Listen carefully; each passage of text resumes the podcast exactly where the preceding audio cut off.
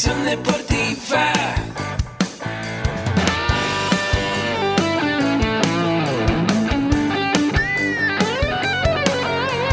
Yo soy Ahmed. Somos guerreros. Hola, bienvenido a la Asociación Mexicana de Educación Deportiva. Soy el doctor David Lezama, presidente de AMED, y es para mí un gusto darte la bienvenida a estos podcasts. Este programa está diseñado para compartir contigo conocimientos de los temas que nos apasionan a todos los que amamos el físico-constructivismo y el fitness y queremos mantener un estilo de vida saludable. Hablaremos entonces de entrenamiento, de nutrición, de suplementación, de farmacología y de un tema que cada vez toma más importancia, el marketing deportivo digital. Tendremos como invitados una gran variedad de opiniones y profesiones, entrenadores, nutriólogos, profesores de AMED, químicos farmacobiólogos, médicos, preparadores físicos y desde luego deportistas. Sus historias, consejos y testimonios te ayudarán a aumentar tus conocimientos y desde luego también tu número de entrenos de clientes, haciendo más exitosa y profesional tu profesión de entrenamiento deportivo. También aprenderás técnicas más eficaces del marketing que te ayudarán a monetizar esta profesión. Si quieres saber más de nosotros, visítanos en la casa virtual de la familia Med, www.amedweb.com. ¿Qué tal? ¿Cómo están? Muy buenos días. Bienvenidos a su programa Mentores para Entrenadores. Y bueno, pues les recuerdo antes de iniciar el programa que AMED con un clic es nuestra plataforma digital en la cual tenemos cursos, talleres y diplomados con todo nuestro programa de educación en línea de estos cursos y talleres en los cuales, bueno, pues podrás encontrar muchas, eh, eh, eh, muchos cursos, muchas estrategias con las cuales puedes mejorar tu bagaje en cuanto al acondicionamiento físico y el deporte.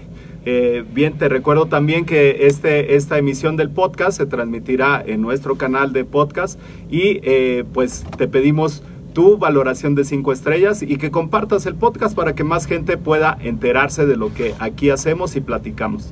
Bueno, sin más, voy a darle la bienvenida a una gran maestra. Eh, el programa tiene por, por, título Mentores para Entrenadores y bueno, uno, uno de mis mentores, una persona que forjó mi camino en la parte docente, eh, es la maestra Victoria Cerezo. Eh, también fue mi tutor y como tutor tengo una gran experiencia que me defendió a capa y espada sobre un eh, asunto ahí que no me querían dejar ir a un, a un, curso que iba a hacer en la provincia y cosas así. Y ella dijo, no, el, el, alumno se inscribió el primer día y se le tiene que hacer válido esa inscripción. Entonces, eh, la verdad es que es un placer estar con ella, la maestra Victoria Cerezo, que bueno, eh, ahora estuvo mucho tiempo dentro de la Escuela Nacional de Entrenadores, dando cátedra y eh, en la parte de la pedagogía y la didáctica toda una máster en ese, en ese asunto. Ahora está en maestría y dando cursos y dando talleres en todo lo que tiene que ver con la parte pedagógica y la parte didáctica que es muy importante para el entrenador. Y bueno, sin más, pues bienvenida maestra, muchas, muchas gracias por acompañarnos. Jorge, es un placer estar aquí con ustedes, sobre todo compartir e intercambiar esta nueva relación de colegas, ¿no? Así es. Sí, yo te recuerdo como alumno muy insistente, muy persistente y con muchas experiencias ¿no? Así que es. hemos compartido. Y muy relajiento, que la metí en muchos problemas ah, también. Sí, lo recuerdo. Así es. Pero bueno, le digo al, al, profe Juanito que se encontró un cuaderno con nuestras calificaciones, le digo que me lo tire, lo haga algo, pero ya eso, ya olvídelo, eso ya pasó.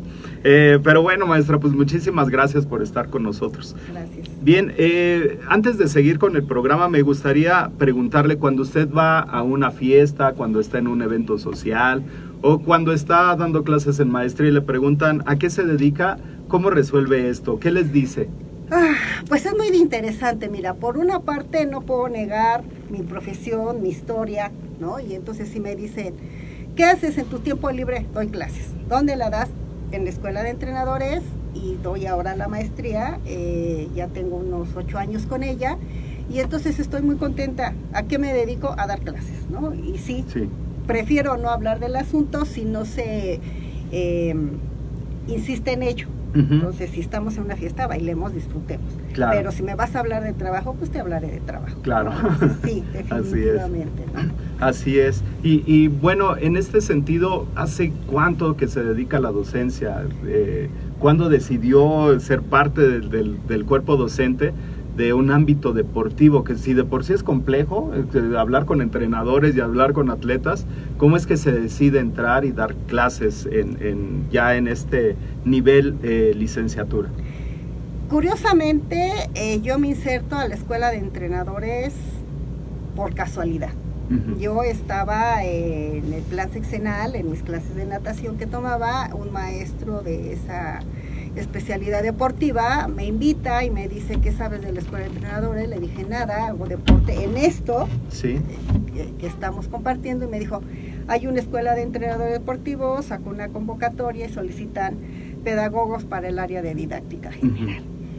Él me lleva con Rafael Olmedo, en ese momento su director académico de esa institución que se estaba creando, porque Ajá. todavía estaba en la formación de los programas, las asignaturas que se iban a hacer, aunque ya existía un plan de estudios. claro. Me entrevisto con él, me dice, "Está- somos del deporte, de la educación física, del entrenamiento y necesitamos programas. Entonces me inserto, elaboro un programa, lo acepta y ya nos conecta al grupo de docentes del primer semestre. Nosotros empezamos a trabajar en el marzo, abril del 84. Ok. Conozco al maestro Francisco Quinto, que es otro colega pedagogo, y trabajamos en la asignatura de didáctica general. Sí. La trabajamos y me inserté así. Entonces, desde 1984 estoy en la Escuela de Entrenadores Ujú. Deportivos impartiendo la materia de didáctica general en el primer plan de estudios. Después viene otro plan de estudios donde se inserta la asignatura de didáctica del movimiento. Entonces, Oh, complementamos la didáctica general con la didáctica del movimiento. Cuando nosotros hacemos el de didáctica general y teníamos muy buena conexión con los maestros de primer semestre, vemos la necesidad de conocer dónde se desarrollan los alumnos, qué hacen y cuál es su experiencia como profesores de educación física, como entrenadores empíricos o como entrenadores ya profesionales. Claro. Y entonces empezamos a jalar materias como estadística, ¿no? Tú eh, valoras a tus alumnos, los mides, peso, talla, frecuencias, ¿qué haces estadísticamente?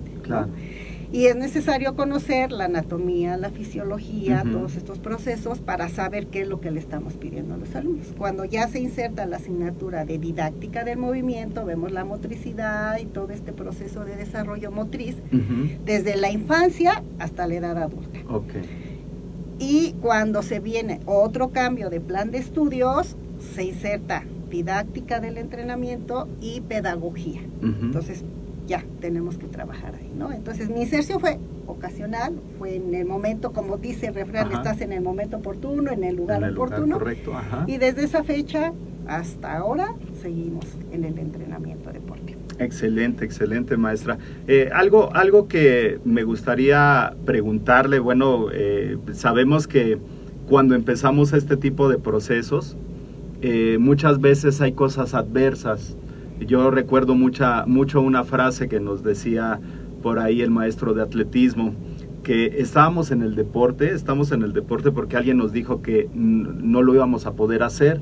Y el que nos hayan dicho que no íbamos a poder hacer eso, pues nos dio a un cierto este, porcentaje de terquedad y de decir, pues voy a seguir nada más para este, demostrar que sí lo puedo hacer, ¿no? Dentro de estas situaciones adversas, ¿recuerda usted alguna situación que haya sido complicada, conflictiva, que haya afectado ese desarrollo profesional, que en algún momento uh, hubiera dicho, mejor me retiro y me dedico, no sé, a la, a la docencia, pero no en el deporte, en otro ámbito? No, mira, yo eh, cuando egresé de la licenciatura de pedagogía en la UNAM, Ajá. me inserté inmediatamente en una escuela particular Ajá, normalista. Y entonces reafirmé que me gustaba dar clases. claro. Después me inserto a nivel bachillerato en el CCH Escaposalco Ujú. y entonces también empiezo a dar las clases. Pero cuando me inserté en el, en- en el entrenamiento deportivo en la escuela de entrenadores dije, wow, es otro aspecto que Claro. no estaba involucrado, ¿no? Porque la pedagogía no conoce de todo. Entonces Ujú. cuando yo empiezo en la escuela de entrenadores es, es otra área. Claro. Y además mi pareja en ese momento pues era maestro de natación. Ujú. Entonces él me ayudó mucho, mucho en entiende esto, cómo lo das, por qué lo tienes que dar. Y la experiencia de los alumnos que nos llegaron, Claro. que me llegaron en esos primeros semestres, es que, es que es mucho campo el deporte, Sí. ¿no? Es mucho campo. Y entonces aprendí que el, el que hagas deporte no Ujú. necesariamente eres docente, Así ¿no? es. que no necesariamente tienes los elementos. Ujú. Entonces tienes que empezar por ahí. No vi trabas porque yo soy muy persistente. Entonces me gusta y me gusta y busco y pregunto y cuestiono, y con- inclusive con mis compañeros Claro. maestros decía, ¿y por qué haces esto? ¿Y por qué haces lo otro? ¿No? ¿Y cómo identificas? Entonces siempre estoy metida en eso. Sí, Sí. hubo un momento en que decía yo, es que no entiendo, eh, por ejemplo, conceptos básicos, ¿no? Ajá, sí, sí, sí. de- del entrenamiento, dice, es que no lo entiendo, entonces búscale. Hay y siempre hubo claro. gente, hubo gente muy cerca que nos ayudábamos mucho y dije, sí. Si Así me es. preguntas ahora, ¿a qué, te- ¿a qué otra cosa harías? El deporte, ¿no? Así es. ¿Sigo por la pedagogía? Por supuesto que sigo con ella. Claro. Pero sí no siento que algo me haya dicho, no, ya, vete, córrele, no eres para esto. No, no siento que se me haya dado esa. Pero es por esa parte de, de persistencia y de estar ahí, estar presente. Y yo creo que también esa parte, eh, a veces eh, uno como docente no sabemos hasta dónde podemos incidir en nuestros alumnos. Pero bueno, ese, ese tema lo vamos a, a- a hablar un poquito más al rato. Pero eh, sí me parece importante esto que menciona en cuanto a la, la falta de estrategias docentes. Ah, En el taekwondo se da un caso muy singular. Los alumnos llegan a ser cintas negras y por obra y arte del Espíritu Santo se convierten en profesores. Inmediatamente reciben su cinta negra y ya estás habilitado para dar clases. Pero no tienen estrategia, no tienen una didáctica, no tienen una pedagogía. Y bueno, esto eh, que podría permear para bien dentro de, de su grupo poblacional, de la gente que entrena, va creando deficiencias en el, en el proceso de entrenamiento. ¿Qué es lo que necesitaría un docente deportivo como cualidades? Más allá de, de haber sido un buen atleta, porque también se da ese, caso, es. ¿no? Que somos buenos atletas y de repente, bueno, pues por, como eres buen atleta, pues ahora vas a dar clases. Y no mu- muchas veces esa combinación no llega a darse. ¿Qué es lo que necesitaría una, una persona en esta parte docente en el deporte? Primero, la vocación. Ok. ¿sí? Yo creo que sí es importante sentir lo que quieres. ¿Qué, qué pasa? Normalmente eh, enseñamos como fuimos entrenados. Claro. Y no solo entrenados en el deporte, sino entrenados en la misma dinámica. Hubo un maestro que te impactó Sí, y dijiste, yo quiero ser como él. Si yo voy a ser docente, si voy a ser entrenador, quiero ser como él. así es. Y tomas la conducta de él. Sucede que cuando tú eres buen atleta, de repente te dice tu entrenador, échame la mano, dales el calentamiento. Sí, Ahora te dejo este alumno. claro. Ahora, ¿sí? Pero como te gritó, te exigió, te regañó, te aplaudió, te felicitó, dices, pues es la buena técnica. Sí, claro. Y te vas con ella. Ciertamente encontramos en muchos casos que dices, es que le falta la pedagogía, es que le falta didáctica. Y a veces nos enfrentamos a los grupos y preferimos ser autoritarios antes de decir, tengo que ser flexible, reconocer que no toda la gente es igual.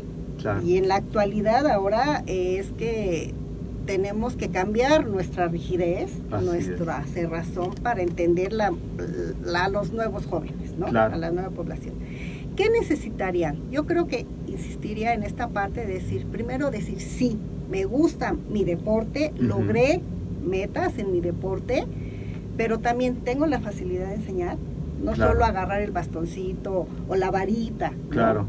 ¿Qué hago? ¿Qué busco? La información ahora, las tecnologías, Claro. te están diciendo que el alumno que tienes enfrente, aunque esté dentro del agua, aunque esté con su uniforme de, de taekwondo, eh, de box, ¿no? Que tengas, Sí, sí, sí. eh, no necesariamente está asimilando lo mismo. Claro. Tienes que hacerlo pensar. ¿Y cómo tienes- lo transmites, no? Ajá, Como tienes que docente, hacerlo claro. reflexionar y dices, te van a golpear, pues se me van a pero ¿qué vas a sentir? ¿Cómo vas a reflexionar? Yo me acuerdo mucho que les preguntaba a los alumnos cuando teníamos estas prácticas Ajá. pedagógicas en el salón o en, la, en el campo, ya les decía, ¿cómo transmites que este chico va a ser golpeado? ¿Cómo Sí. visualizas que tiene que controlar esa reacción, esa agresividad? cuando está en el deporte Claro. que cuando está fuera del deporte. Así es. Entonces, ubícalo. Y Claro. cómo te ubicas tú también. Pues es. algo que tienes que sentir es tu vocación, el deseo de enseñar. Y la paciencia, porque hay que entender que no todos tenemos paciencia para decir, esta es. Así es. este punto va aquí. ¿no? Claro. Entonces, sería una necesidad innata, o un- no necesidad, una habilidad innata. Ujú. Sí puedo enseñar. Claro, porque eh, a veces nos encontramos esa docencia por convicción y esa docencia por ocasión, ¿no? De repente te dicen, sabes que hazte cargo del grupo, pero tú dices, oye, a mí no me gusta dar clase, ¿no? O sea, como, pero finalmente es un trabajo que tienes que sacar y que te das cuenta que de ahí puedes pagar tu coche, que de ahí puedes de recibir cierta cantidad de dinero y dices, bueno, soy docente deportivo.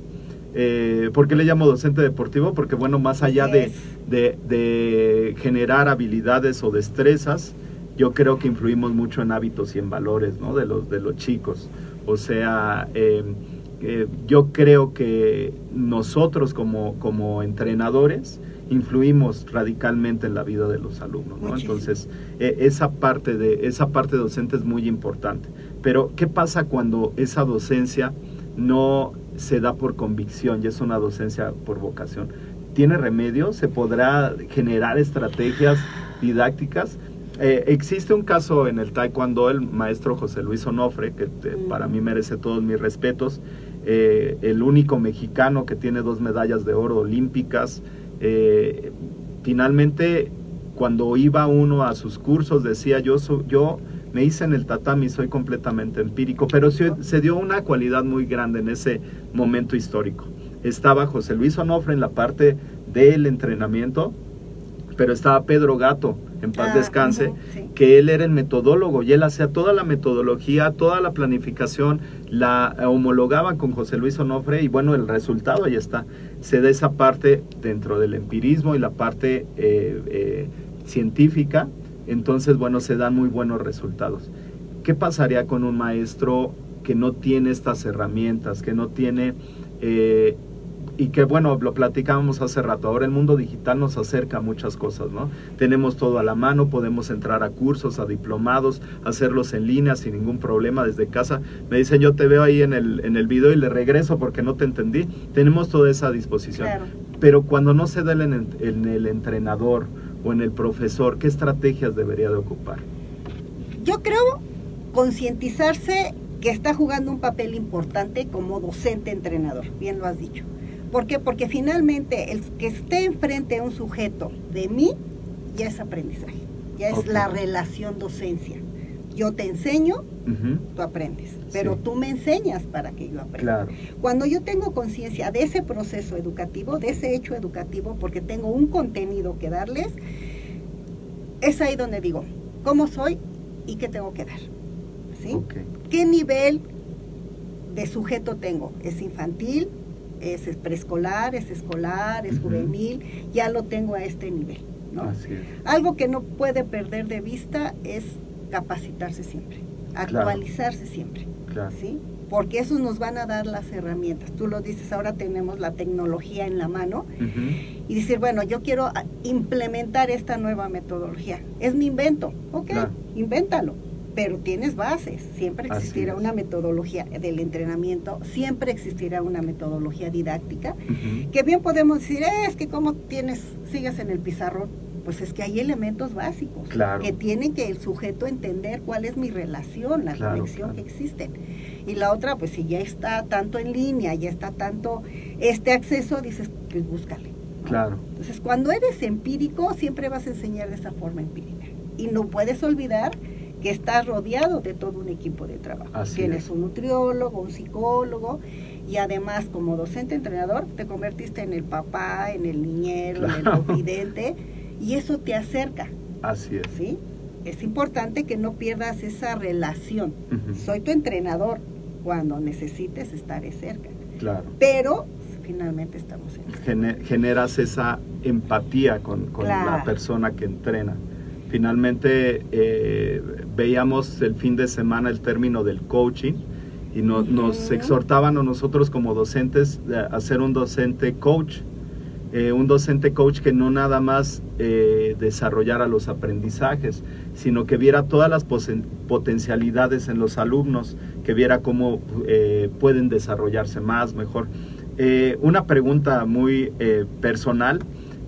¿Usted ve esa parte del de, el coaching? Bueno, finalmente es buscar dentro de la otra persona que tal vez tiene mejores cualidades, más habilidades, etcétera, pero que vemos nosotros como entrenadores, vemos ese punto exacto y lo potencializamos. ¿Usted veía eso en sus alumnos? ¿Lo ve en los alumnos? ¿Ve esa parte de decir, este se va? Yo, yo les digo a mis alumnos cuando vamos a las competencias, va a ganar el rojo. ¿Por qué va a ganar el rojo? Por cómo hizo el saludo. No, no como por el saludo, sí, va a ganar el rojo y gana el rojo. No sé si es la experiencia de años, de ver la parte marcial, si, si ver las, eh, eh, lo motivado que viene, cómo se para, no sé. Pero finalmente se ven ese tipo de actitudes. ¿Usted ve ese tipo de actitudes en la gente? Porque finalmente el mundo ha cambiado y el mundo eh, tenemos que capacitarnos más, tenemos que enfrentarnos a nuevos retos, a nuevas tecnologías, etcétera. Claro. Pero en el momento en el que empiezan su proceso educativo, que entran al primer semestre o el primer cuatrimestre, ¿usted ve cuál es la potencialidad de sus alumnos? Sí, aprendes a verlos, aprendes a leer en ellos, ¿no? Eh, estas nuevas generaciones, yo los veía, hola chicos, ¿cómo están? Y decía, ¿por qué estás aquí? ¿Por qué estás en el deporte? ¿De veras te gusta? ¿Ya te visualizaste? Y sí, yo veía, este chico es rudo, va a salir, este Sí. lo va a lograr, ¿no? Y además ese acercamiento, ese coaching, Claro. como tú le llamas, ese acercamiento, te da la opción de decir, tienes que revisar más, Claro. tienes que ubicarte. Estas prácticas que hacíamos eh, ya en- eh, eh, para aplicar las, las metodologías didácticas, esa planificación, qué es lo que buscas, cómo lo buscas, qué vas a desarrollar, en cuánto tiempo, que a veces decían, ah, maestro, es un plan de trabajo. Sí, pero es un plan de trabajo didáctico, no es un plan de trabajo de entrenamiento. Entonces, ¿cómo vas? Y cuando tú ves que se desarrollan, tus alumnos, tus deportistas son tus compañeros de clase. Claro.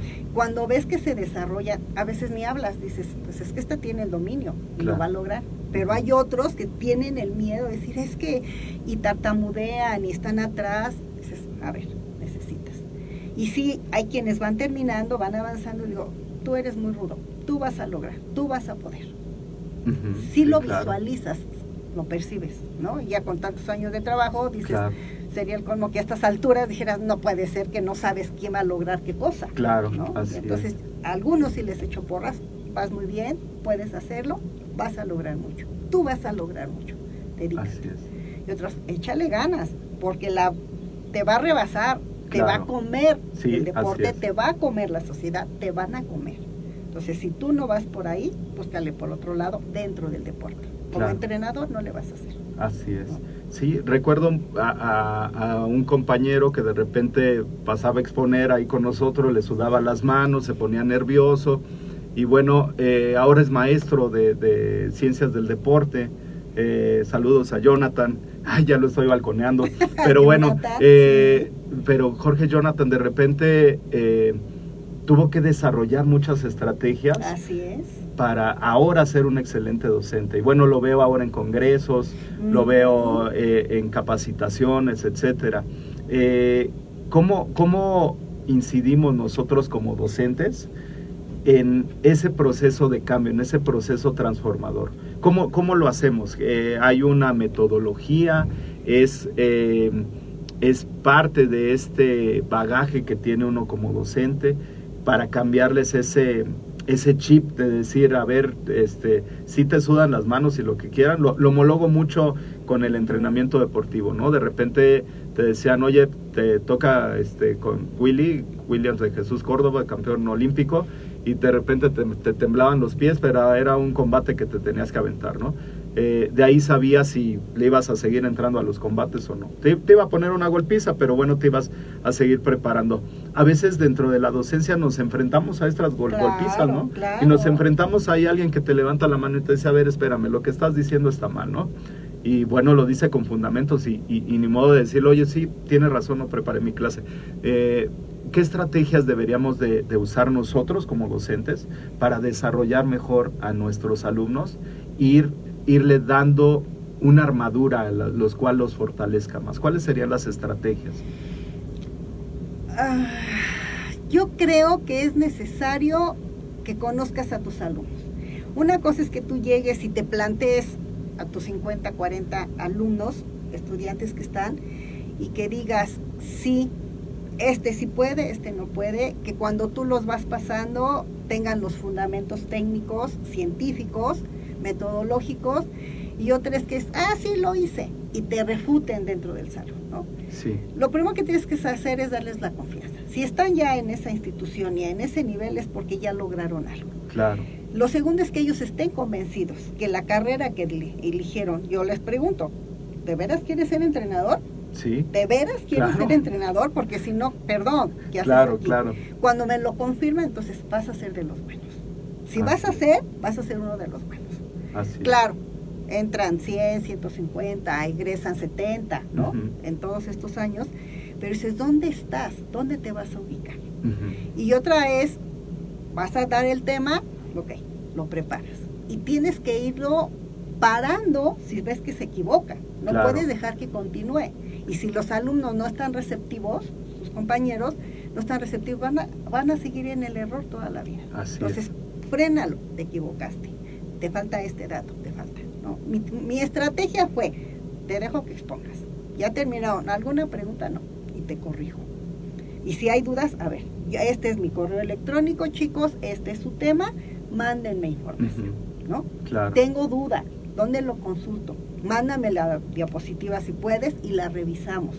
Porque desde ese momento en que tú puedes presentar una temática que va a ser visual, ¿sí? que va a ser con un apoyo tecnológico, dices, por lo menos que no tengas faltas de ortografía. Claro. Serás muy buen Así entrenador, es. pero, per- perdón, tienes Sí, faltas sí, sí. ortográficas, ¿no? Entonces, esta parte de incidir y estar tras ellos, tras ellos, que ahora el, el- la- el internet nos ha llevado a copy page, Ujú, ¿no? claro. Esta situación Sí. tan complicada y frustrante. Saludos a mis alumnos de la licenciatura, por, por cierto. Sí, ¿no? Eh, Claro. eh, dices, ya no reflexionas.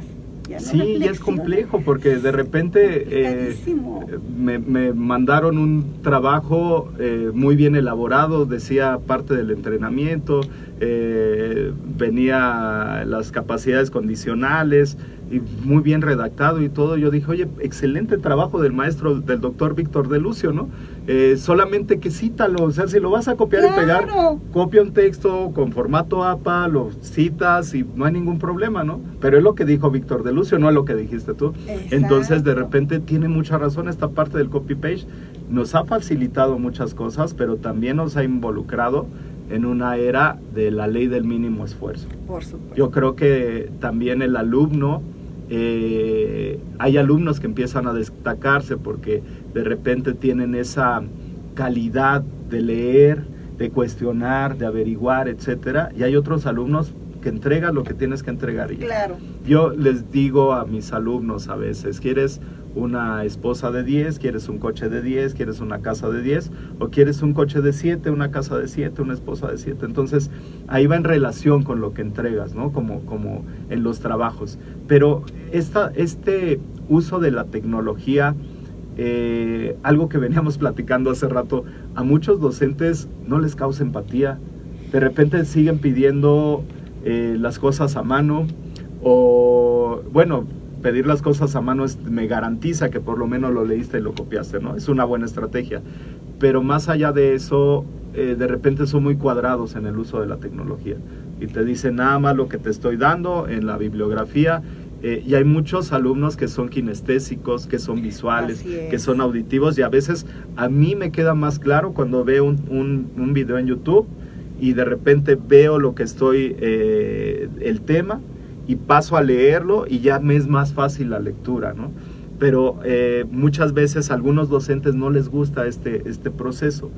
¿Cuál sería el consejo ahí para, tanto para los alumnos como para los docentes para el uso de las tecnologías y exprimir al máximo todo esto que la tecnología nos da, ¿no? Claro. Yo le digo a mi hija, yo debí de haber estudiado en esta época porque Exacto, es en esta época donde se me facilita y ahorita para hacer los cursos tomé dos cursos, voy a dar uno de, de el acondicionamiento físico en adultos y tercera edad.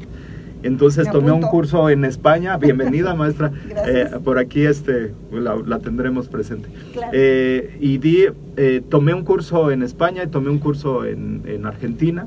De esos dos cursos complementé mucho lo que voy a dar y más ayuda de un- una geriatra que es mi alumna, Claro. pero que es mi alumna en acondicionamiento físico, pero tiene una licenciatura en geriatría y otra persona que se dedica a dar clases grupales, pero es una excelente maestra en clases grupales.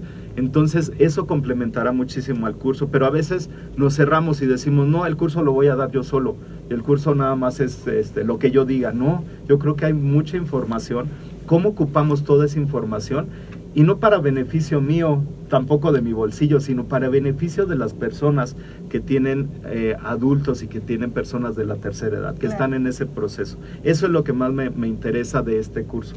Eh, en ese sentido, eh, ¿cuáles serían las estrategias para los docentes para que se abrieran un poquito a ese cambio y a esta tecnología y este mundo global, ¿no? Porque bueno, pues, en un ratito pude ver todo lo que hacen en España y en un ratito pude ver todo lo que hacen en Argentina y, eh, homologarlo a lo que hacemos en México, ¿no? Entonces, ¿cuáles serían las estrategias para los docentes? Fíjate que tenemos un gran problema. Ciertamente la tecnología es un gran avance, es una gran ayuda, pero también es cierto que a nosotros, nosotros, estoy hablando de profesores de 30 años, ¿sí? Nos llega no tarde, sino con mucha rapidez.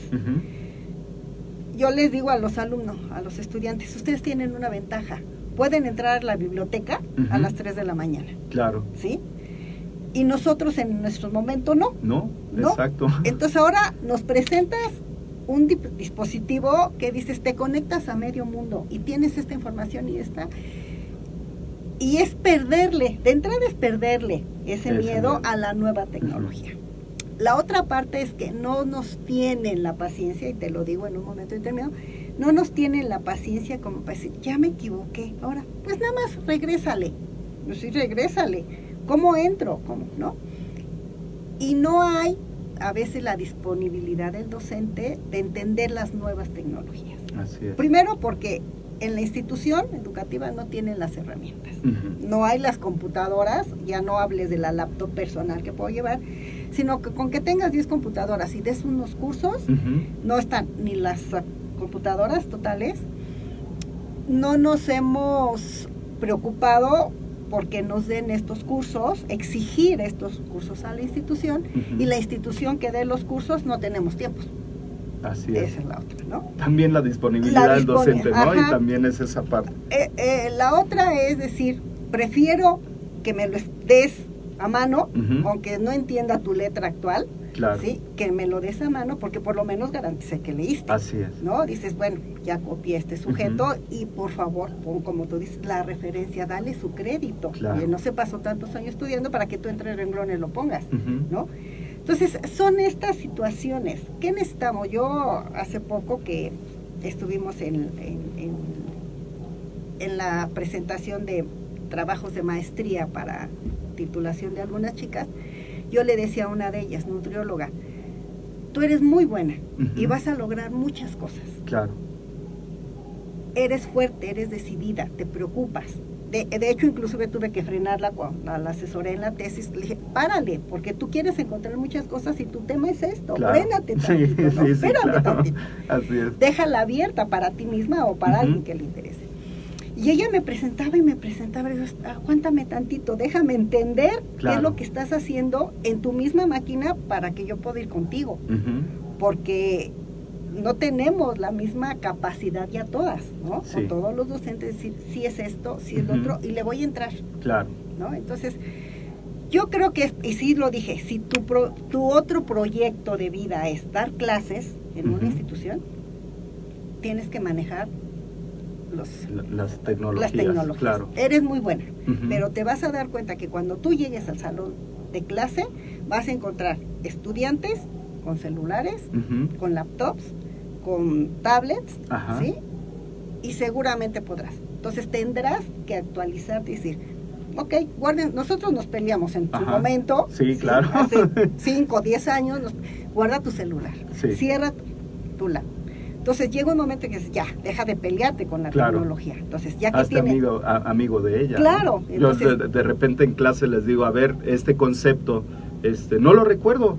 Métanse a Google, pregunten a Google y, y alguien que nos dé la respuesta. Y entonces es interactivo. Eh, la persona que ya tiene más esa relación de repente empieza a googlearlo y ya sabes que tienes al alumno que solamente va a estar googleando, no se va a meter a sus redes sociales o otra Claro. cosa, porque le va a tener interés y yo creo que ese- esa es una buena estrategia. Creo que hay, hay varias estrategias que podemos ocupar como Así docentes. es. Está viendo algo del gaming que dentro, dentro de la misma clase le dice a uno a los alumnos ahora métanse y vamos a de este tema vamos a hacer un juego dentro de su celular. Entonces, bueno, pues los tienes ahí a todos cautivos y más a estas nuevas generaciones que ya vienen es. con el celular, ¿no? Hay un chico aquí que, que este, tiene 17 años, hace los videos y hace una barbaridad de cosas y en dos minutos se los echa y ya nació con ese chip, ya nació con esa parte. es Es, unirse a esa tecnología y como docente ocupar esas estrategias docentes, ¿no? Para, para generar más conocimiento. Claro, de hecho eso fue lo que hice, ¿no? Antes de retirarme del ENET. Llegó un momento y dije, a ver, Vicky, deja de preocuparte y de pelearte con Claro. los alumnos. Entonces, ¿saben qué? De repente, algún término raro les pone, maestra, ¿qué significa? Ok, todos tenemos celulares, ¿verdad? No, todos tenemos, tienes tu laptop, ok, búsquelo. Equipo 1 busque esto, equipo 2 busque esto. Así ya es. lo tenemos, vamos a también tener esta temática, reúnanse, vamos a presentar. Así es. Entonces te tienes que unir a ellos. No tienes nosotros, en este sentido, yo en ese momento no tenía todo el manejo, ¿no? Entonces, lo poquito que yo iba jalando, ¿no? Sí, Y es así es como tienes que trabajar ahora, definitivamente, ¿no? claro. Utilice la tecnología y vamos. Y entender esta, esta idea de una pedagogía ahora de, de una manera lineal, ¿no? No como antes, que era una, una pedagogía jerárquica. Me fui a dar un curso a Guadalajara y bueno, ahorita que vi un comentario de mi esposa, ahorita lo, lo, lo comentamos. Fui a dar un curso a Guadalajara y le hablo bien nervioso y le digo, oye, es que hay un nutriólogo, que es nombre es el Chucha Lacuerer en la nutrición. Eh, Los chavos donde estoy dando el curso son de CrossFit y mi curso es de entrenamiento funcional. Eh, hay uno que acaba de hacer un curso de, de bases inestables en, en, este, en Argentina y me preguntó algunas cosas del BOSU. Y hay una chava que es nutrióloga, yo hay un fisiatra. Le digo, híjole, me van a dar una bailada. Y recibo un mensaje que me dice, ni ella es nutrióloga, ni él es fisiatra, ni él es, este, tomó un curso. Cada uno de ellos, como tú, decidió en algún momento de su vida cambiar sus paradigmas y profesionalizarse más. Claro. Si tú entiendes esa educación lineal y tomas todo el conocimiento que tiene el nutriólogo, todo el, que, el conocimiento que tiene el fisiatra y lo ocupas para tu curso, te va a salir un curso genial. 56 personas en un curso era una barbaridad porque yo no sé Sí, cómo, cómo hice sí. la didáctica para darlo, pero todos satisfechos, muy contentos y todos aprendimos de todos, que creo que es algo muy importante. Fíjate que eso es, sí es importante. En esta maestría, en este curso de maestría, me llama mucho la atención, porque precisamente nos llevan psicólogos del deporte, nutriólogos en el deporte, fisioterapistas. ¿no? Educadores físicos, entrenadores en diferentes y así como directivos de altos niveles, ¿no? Y entonces digo, es que esto es muy rico, Claro. porque entonces, ¿en qué momento, a ver, tú nutrióloga, ¿por qué quieres estar en el es. deporte? ¿Qué influye? ¿Qué te impacta? ¿Qué estás haciendo ahí? ¿no? Así es. Y bueno, no es el que digas yo soy, yo soy. En ese momento todos somos iguales. Yo siempre les digo, ustedes son los expertos, yo soy la teórica. Claro. ¿Por qué? Porque el que sabe cómo correr, brincar, saltar, dar maroma son ustedes. Así Pero es. ustedes me van a decir cómo lo hacen. Ajá. Yo te digo, pedagógicamente, esto te funciona. Así es. ¿Cómo lo cambias? Claro. Cambia este paradigma de decir, siempre digo que 20 vueltas. Yo me he cuestionado. ¿Por qué? ¿Por qué Este, esta natación? El calentamiento siempre das como 20 mil vueltas, ¿no? Ajá. Y por, les exagero siempre. Sí. ¿Por qué?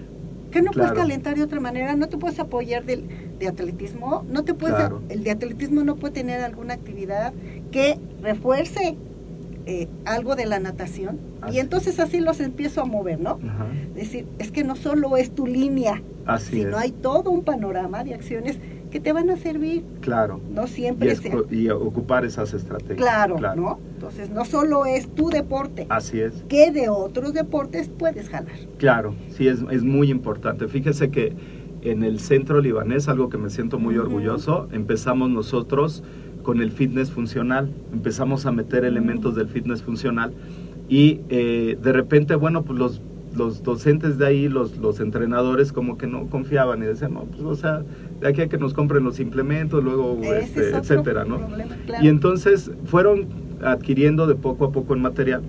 Y a un año de esto, un poco más, eh, cuando llego ahora al centro libanés, los de, los de tenis o los de pádel están jugando pádel con este, un, un, este, un resorte en, el, en la cintura, generando fuerza. una, una, generando fuerza.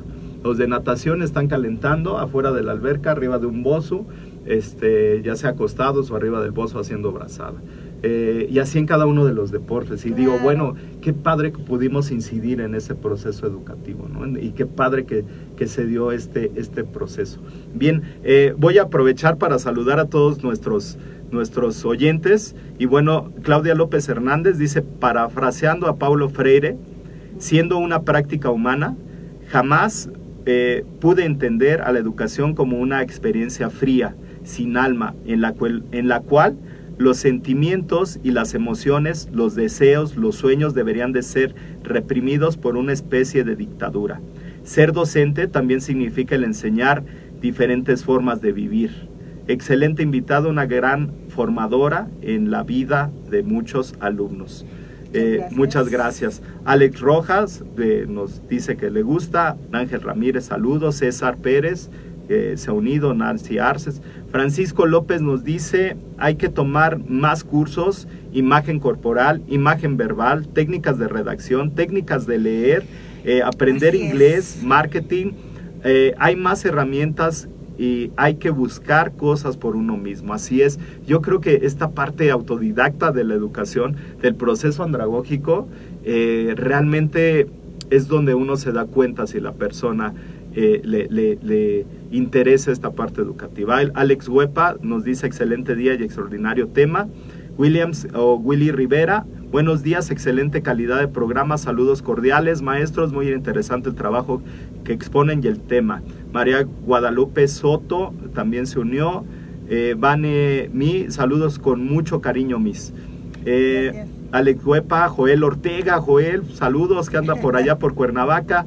Eh, muy bien, Mario Ramírez, Juan Manuel Hermida, eh, el chambelán le decían por allá, Alberto Díaz, y bueno, muchas gracias Julieta Cuevas, Maribel Inucua, y bueno, pues muchas gracias a todos los que se han conectado y que nos mandan sus preguntas, porque la verdad, eh, una gran invitada con, con eh, muchísimos conocimientos y la parte práctica. Y algo que le tengo que agradecer es esta parte docente, ¿no? Yo eh, cuando estaba en la Escuela Nacional de Entrenadores decía, bueno, pues yo quiero ser entrenador.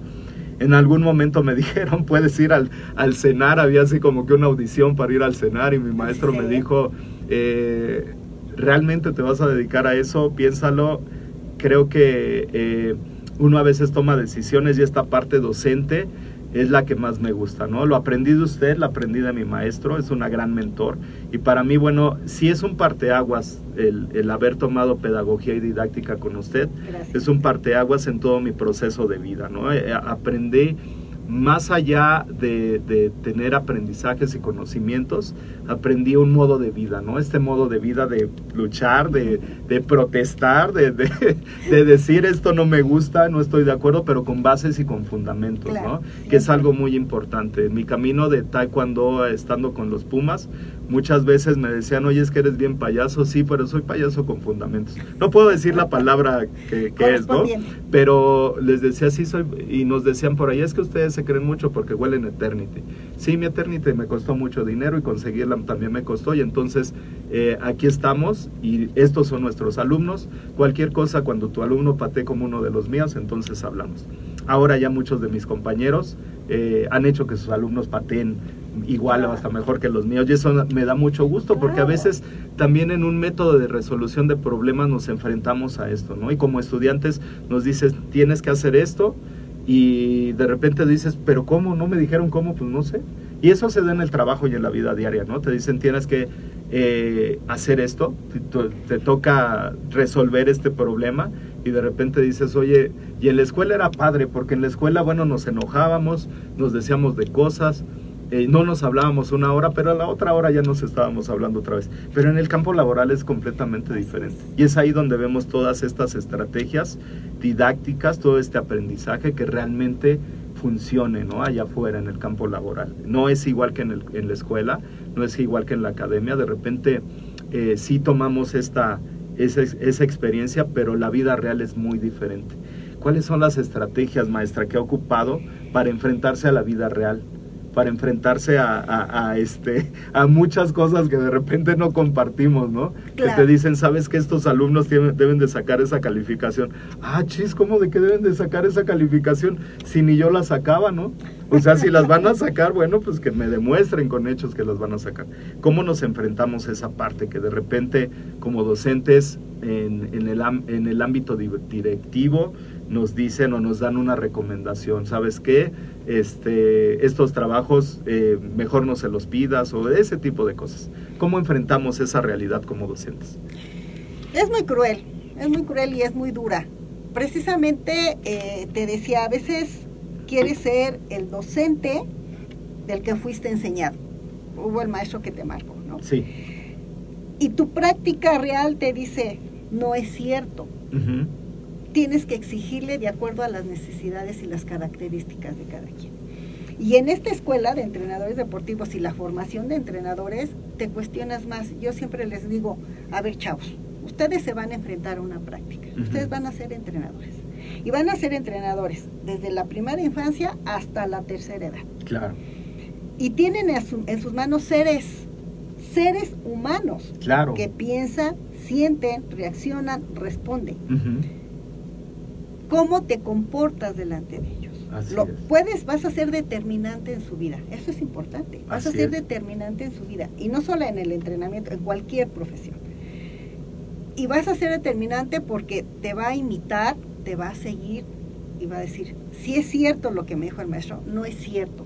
¿Lo puedo rebatir o no lo puedo rebatir? Así es. Y de ustedes depende, y sí se lo dije muchas veces, de ustedes depende que sea un éxito o un fracaso Claro. su deportista. Así es. Y de ustedes depende si lo lesionan o no lo lesionan. Así es. ¿sí? Entonces, abusados.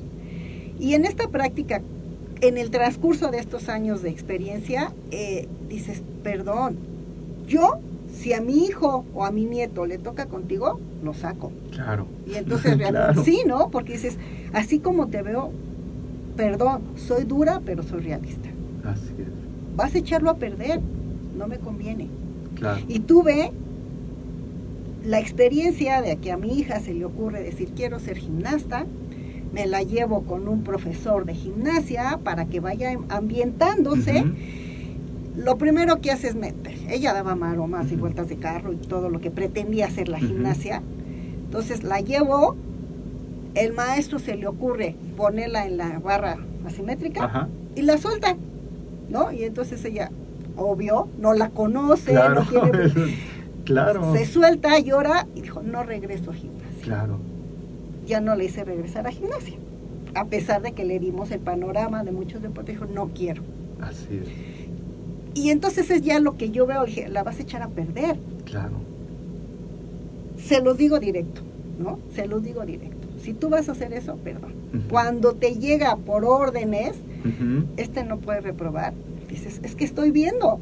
Claro, ¿cómo voy a mandar un producto así al mercado? No, y además está en tu claro. conciencia. Sí, sí, sí. ¿no? A mí me da mucho gusto cuando me encuentro a muchos compañeros, ya colegas, Decir, maestra, qué gusto verla. Y lo que usted me, me- me dijo me sirvió. Ahora Claro. ya lo aplico. Ahora hice mi tesis sobre esto. Yo les digo, me va, yo soy muy realista y a veces me considero muy cruel, ¿no? Sí. Pero si no les dices en ese momento las cosas, Claro. en tu conciencia cae, Claro. ¿no? Y cuando me encuentran y me dicen, me sirvió, me da mucho gusto, los felicito. Ah. Me siento orgullosa, me siento mamá, este, ¿cómo va este refrán? ¿No? Mamá gallina. Mamá gallina Así es. porque me... Pero cuando les digo, yo voy a estarles dando clase y les voy a decir sus verdades. Si me quieres saludar cuando nos encontremos en el camino, Ujú. con mucho gusto estoy contigo. Si me ignoras, no pasa nada, Así es. ¿sí? No pasa nada. La satisfacción es lo que tú dejaste. Cuando te encuentras en esto de, es que tiene que pasar, es que viene recomendado, es que dices, con la pena, Claro. le hago otro examen, Así le hago es. otra evaluación. Así Si es. ya me demuestra que mejoró, va. Y si Sí. no, pues, perdón, Así es. ¿sí? Me enfrenté a muchos cuestionamientos, es decir, no lo paso. Claro. No lo paso, pero es que no, no tiene esto mínimo, no Así tiene es. los requerimientos mínimos, Mínimos que se están solicitando. Así es. ¿no? Es medio frustrante, Claro. es medio frustrante, pero ya cuando los ves dices, bueno, Claro. ¿no? Así es. Y, y bueno, como dice Víctor de Lucio, hay maderas que no agarran el barniz, ¿no? O sea, finalmente hay cosas que, que bueno, pues no podemos tener ahí el, el control. Y sí, de repente docentes muy duros que, bueno, eh, nos, nos dejan marcados, pero bueno, también es esa parte de qué es lo que quieren ellos en nosotros, ¿no? O qué es lo que ven en nosotros. Me acuerdo mucho de Salvador Muñoz, que una vez yo tratando de que me firmara mis, mis hojas de prácticas profesionales y me dijo, no te voy a firmar y hazle como quieras y bu- busca una estrategia para que te las firme. Muy fuerte el maestro, muy duro. Y finalmente este, yo creo que me vio tan desesperado que me las firmó y, este, y, me dijo una frase muy importante eh, estando en la cafetería. Eh, acaba de pasar un terremoto, perdiste a tu familia, perdiste eh, tu casa, perdiste todo. En este momento te paras, en este momento buscas qué vestir, buscas qué comer y le, te pones a trabajar. Claro. Y no te quiero volver a ver que me pidas algo, por favor. Y me, me dices, profesor, me firma porque le toca a usted firmármelo. Y yo dije, entendí claramente cuál era el mensaje y qué es lo que él buscaba de mí. Entonces, eh, finalmente, a veces hay personas que no entienden estos mensajes, ¿no? Así y que se es. les hace una ofensa y dicen, ay, es que el maestro es así. Finalmente es nuestra forma de ser. Yo también como en el taekwondo, en mi docencia de taekwondo, de repente me dice mi hija, ya liviánate, pero bueno, no, si no hubiera sido así, no hubiera sacado el material humano que, que- que hicimos, ¿no? Yo creo que algo que agradecerles todo este material humano que ha hecho, que ahora permea en nuevas generaciones, ¿no? En, en- en más alumnos con esa misma disposición, con esa misma entrega, con esa misma entereza, y bueno, pues que, que finalmente va cambiando esta sociedad. Lo puse en, en- en la presentación, una sociedad cambiante, exigente. Acabamos de pasar por un proceso en que la sociedad exigía un cambio y bueno, finalmente, sea co- como haya sido, hayan votado por el que hayan votado, había una necesidad, Necesidad. imperante de cambio, ¿no? Y finalmente, eh, ese, esa era como que una, un punto de partida. Yo creo que ahora nos toca a nosotros como mexicanos seguir generando ese cambio, no dejárselo a una sola persona, porque si no el cambio no se va a No dar, se va a dar. va a seguir siendo lo mismo, ¿no? Claro. Y bueno, pues veo ahora gentes que estaban en un partido ya publicando por parte de otro partido y de repente digo, ¿dónde está la coherencia? No entendí. Pero bueno, finalmente había ese cambio y, y hay esta necesidad y la, la- esta parte imperante de generar estos cambios en la, en, la, en la población. Y en el deporte yo creo que no es, eh, no es una excepción. Eh, maestra, si usted pudiera regresar el tiempo y volviera otra vez allá a la facultad de, de, eh, a- nuestra, a nuestra facultad, este, eh, ¿cómo se, ay, se me fue? Eh, a, a estudiar pedagogía. Me va a regañar mi esposa y mi hija, porque somos los tres de ahí, de filosofía y letras. Filosofía si regresáramos allá a filosofía y letras, a caminar ahí por los pasillos, a tomarnos un café ahí en la facultad otra vez y eh, le, le dijeran eh, qué es lo que necesitas para volver a hacer este proceso educativo, si se encontrara a sí misma en retrospectiva y se viera, ¿qué se diría para empezar ese proceso educativo? Fíjate que mi experiencia en la Facultad de Filosofía y Letras, y no le voy a echar tierra a la UNAM, cuando yo ingresé a esa facultad, éramos 100 alumnos en un grupo. ¿sí? 100 Sí. alumnos. Imagínate, si ahora nos protestamos porque nos llegan 30, 40, imagínate Sí. en ese año, no te voy a decir el año, imagínate en ese año que éramos 100. Y nuestro salón era tipo auditorio, las sillas clavadas en el piso. Y entonces cuando te quieres voltear, pues Claro. Sí. quieres trabajar en equipo que ya jalaban, Ajá. decías, ¿cómo le trabajo? Sí. ¿no? Entonces así fue como que traumante, traumante para mí encontrarme ante esa situación. Y mi plan de estudios, espero que ya lo hayan modificado con el estudio de ustedes, Ah, sí. era del 50 y tantos, ¿no? Entonces Ah. yo decía, mi facultad de pedagogía es antipedagógica. Sí. ¿No? Sí. Y entonces, ¿qué haces? Ahora, si yo me voy con estos conocimientos que tengo ahora, con estas experiencias que tengo ahora, con esta tecnología que tengo ahora, yo hacía un cambio. Claro. Yo hacía un cambio, ya, he ido a la Facultad de Filosofía y Letras, ya me encuentro salones más luz, con más luz, ya las bancas movibles, ya no existe un estrado, que era lo que sí. te marcaba. Así es. Y yo decía, regresaba yo a la facultad. Sí, sí Claro. regresaba. Y modificaba cosas. Yo sí me alejé, definitivamente, de la facultad, sí me alejé. Tuve que regresar por necesidades eh, administrativas.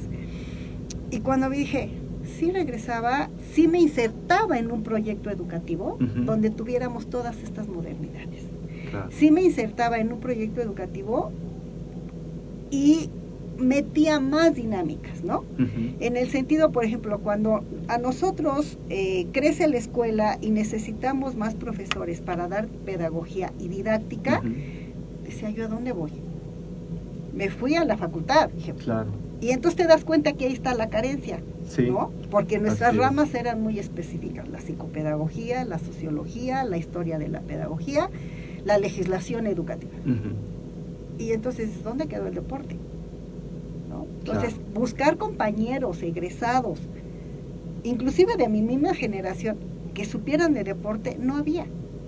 ¿no? Sí. No había, entonces, insértate en ese proyecto. Claro. Abre a la pedagogía en otras áreas del conocimiento que tenga más elementos, que tenga más herramientas. Así es. ¿no? Afortunadamente encontré profesores, colegas, que hacían natación, que andia- hacían danza folclórica, que hacían algún otro deporte que nos permitió, obviamente, ya tener más elementos Claro.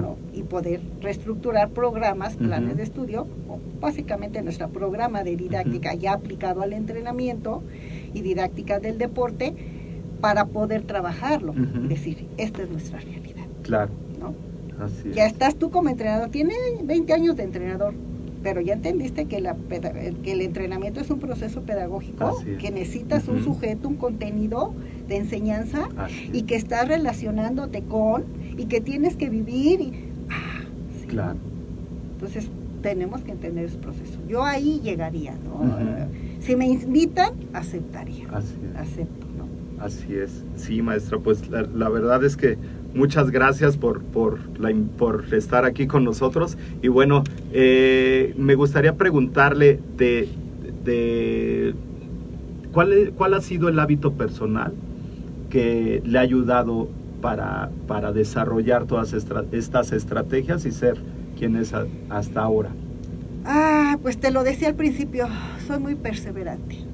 Me gusta, empiezo algo y lo busco, y conozco y lo busco. Siempre eh, eh, me voy a las librerías y digo, no, hoy quiero cultura general, vamos a conocer algo de historia, de filosofía, estas bestsellers, y Sí. termino en el área del deporte, en pedagogía, Sí. ¿no? en psicología, y digo, a ver, dije que no, y termino trayéndome un libro de del Ajá. área deportiva, Así ¿no? Me, me, me gustó, me encajó, me, me centré, me, me este, metí de lleno y, y busco.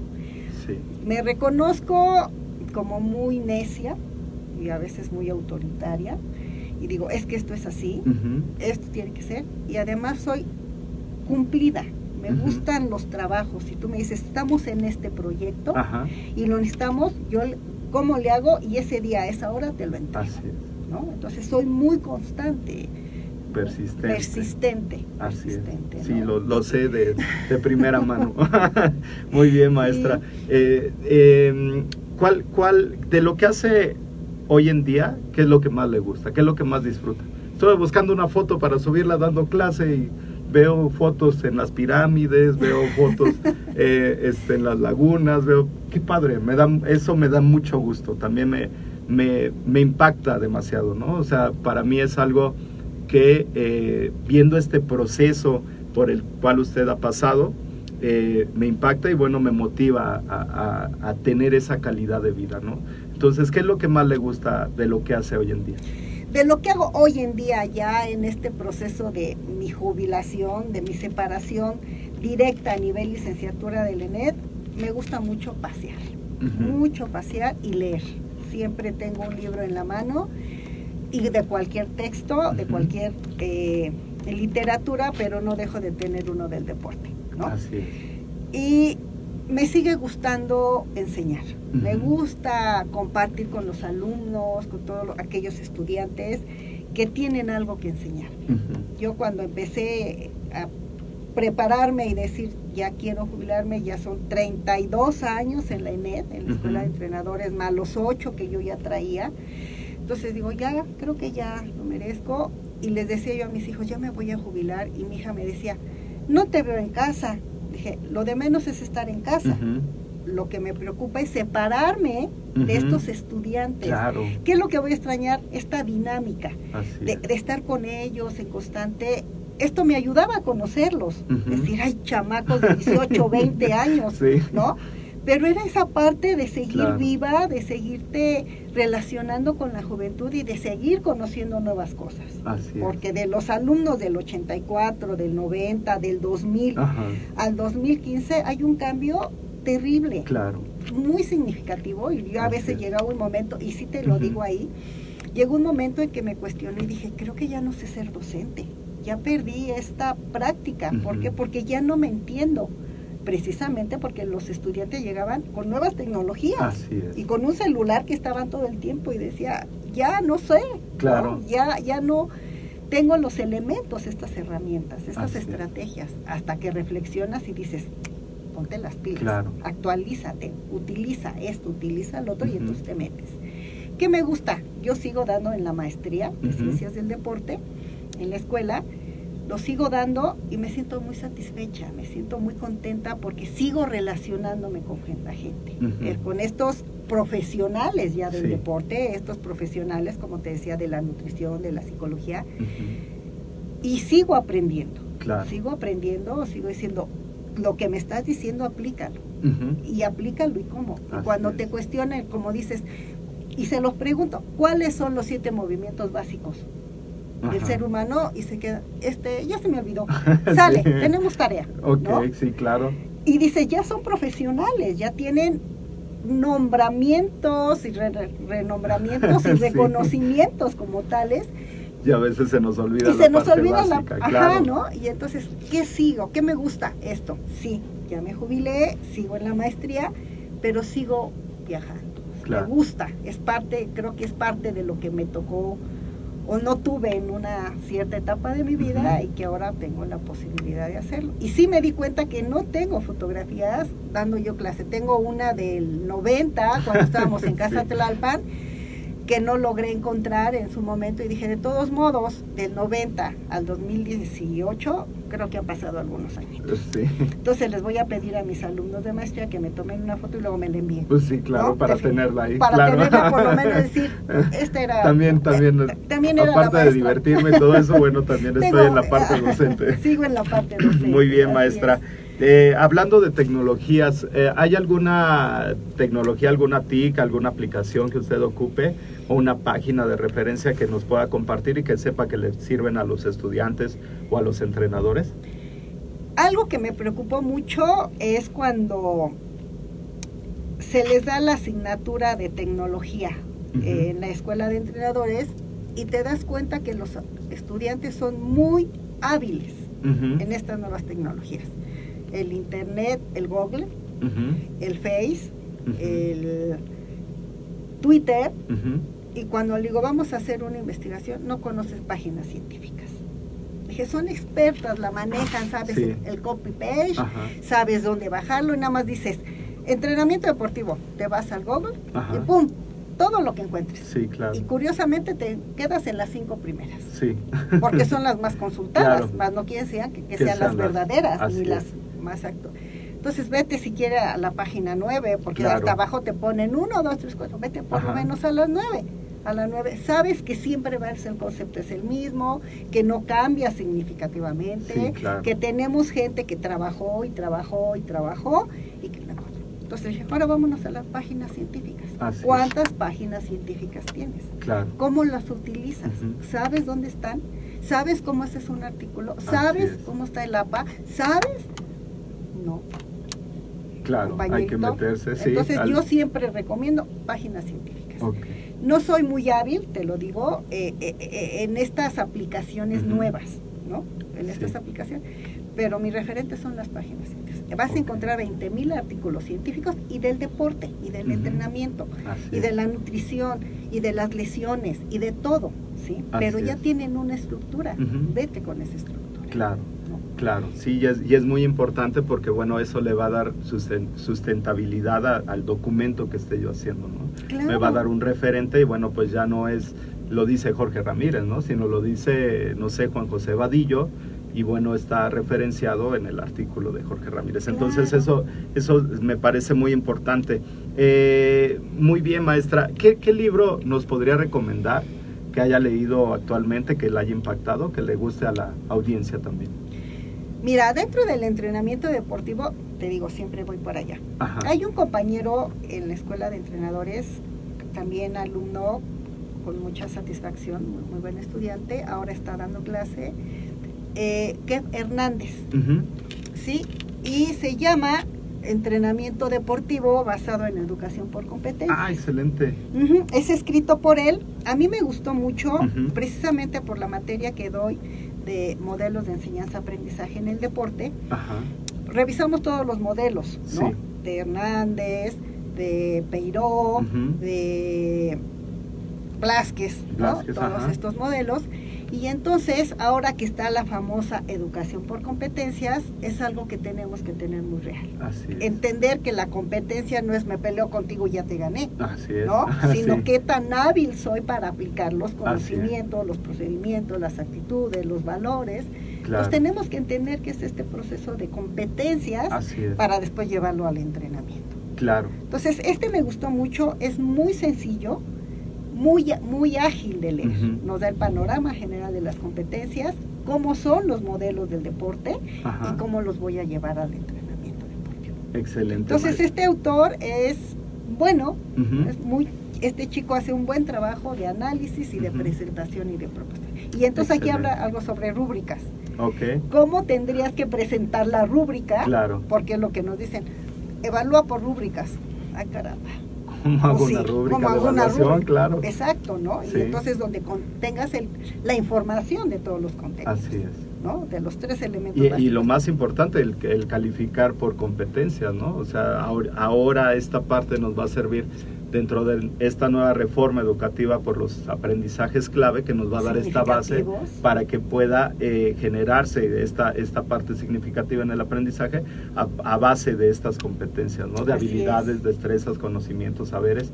Y bueno, es que va a ser muy importante porque bueno, ya no nada más estamos calificando una parte, ¿no? Sino estamos a- a- a- ubicándolo en un entorno global y algo que nos dice también la parte de la educación física es esta parte de, de hacerlo eh, sí en este ambiente eh, global, pero aplicado ya a la sociedad, ¿no? Claro, Entonces- claro, claro. Y es algo que hacíamos, o sea, no es nuevo. El término de basado en competencias es nuevo. ¿no? Pero es lo que hacíamos cuando yo Así lo es. sacaba a ustedes Claro. a la práctica, decía, bueno, quiero es. saber cómo te estás desarrollando, si tienes el control del grupo, si tienes la voz suficiente, si tienes el don de mando, si tienes Claro. que ahora ya existe una rúbrica para decir si lo hizo, no lo hizo, dominó, etcétera, ¿no? Entonces, está excelente, excelente Sí, esta es información. Bueno, estará dentro de las notas del programa de eh, entrenamiento deportivo basado en educación por competencias de Kep Hernández y bueno, pues lo pondremos ahí dentro de las notas del programa. Pues muchísimas gracias, maestra. ¿Cómo la encontramos en, en Facebook, en sus redes sociales? Eh, ¿En qué medios de contacto? ¿Tiene algún correo electrónico? Sí, claro que tengo uno, el de Gmail, Ajá. que es Cerezo Her- Hernández, sin la N, sin la A, Ajá. Cerezo Hernández, punto victoria 7 arroba gmail punto com. Y bueno, me tocó el 7 porque yo creo que habremos muchas victorias. Ok. Y dentro del Face estoy como tal, Victoria Cerezo Hernández. Ok, muy bien, pues estará dentro de las notas del programa la información, los datos de contacto de la maestra, que tiene muchísimo conocimiento en esta área de, de la educación, en la parte de la pedagogía y de la didáctica, y bueno, basado también en estos enfoques por competencias, y ahora que está esta parte de los aprendizajes claves, pues también esos conocimientos.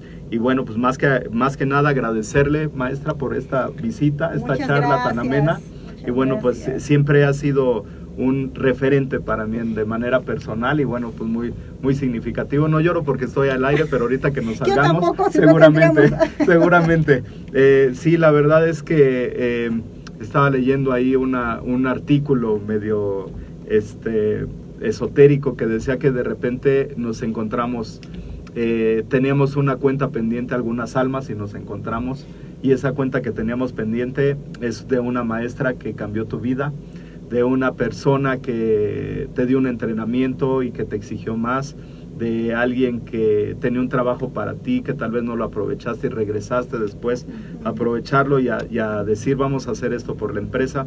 Y bueno, creo que eh, nos encontramos en el momento justo y eh, en el momento que tenía que ser. Y bueno, yo sinceramente estoy muy agradecido por eso, porque sí realmente cambió mi vida y bueno, tengo mucho, mucho que agradecerle y un gran cariño. Dentro de, dentro de mis docentes que marcaron mi vida estando en la Escuela Nacional de Entrenadores Deportivos, pues eh, usted es un referente y eh, al igual que otros docentes que bueno, pues, espero poder invitarlos también aquí a la plática. Muchísimas gracias, maestra Victoria, y bueno, pues eh, muchas gracias por esta entrevista. Muchas gracias, Jorge. La verdad es que fuiste un alumno muy insistente, muy latosito, pero con mucho Sí, eso cariño. sí, eso sí lo sé. Pero con mucho cariño, a mí también me da mucho gusto estar aquí y saber, muchas gracias por tus palabras, me emocionan, insisto, me pongo eh, mamá gallina y es muy satisfactorio, sobre todo es muy satisfactorio cuando te encuentras ya con este tipo de compañía, decir, qué gusto que estás aquí, qué gusto Claro. que estás logrando lo que te preocupaste, lo que te propusiste, lo que te tenías en mente. Así es. Y muchas, muchas gracias. Es una gran satisfacción saber que fue una persona importante para ti. ¿Y qué te digo? ¿no? Yo estoy aquí en la disposición de seguir apoyando, de seguir participando y seguir dando hasta que la vida me lo permita, ¿no? Así es, maestra. Pues. Muchas gracias. Así es, pues eh, eh, eh, me, me- me recuerdo la primera clase que vimos el educere y el educare, y decía este proceso empieza cuando naces y termina en el último soplo de vida. Eso lo recuerdo muy bien de esa clase. Entonces, eh, para que vea que sí me acuerdo. muy bien, pues eh, muchísimas gracias, maestra. Jorge, muchas gracias por tu invitación. Gracias. Muy bien, gracias a todos los que nos sintonizaron, muchas gracias y bueno, pues seguimos en contacto. La próxima semana tendremos a una invitada que nos, habla- nos hablará de los cuidados geriátricos en esta parte del acondicionamiento físico de tercera edad y eh, bueno, pues es una estudiante de la licenciatura en acondicionamiento físico y recreación que ya es egresada y que bueno, ahora está dentro de un proyecto en el Hospital Ángeles. Muchas gracias por su atención y bueno, pues nos vemos la próxima semana. Gracias.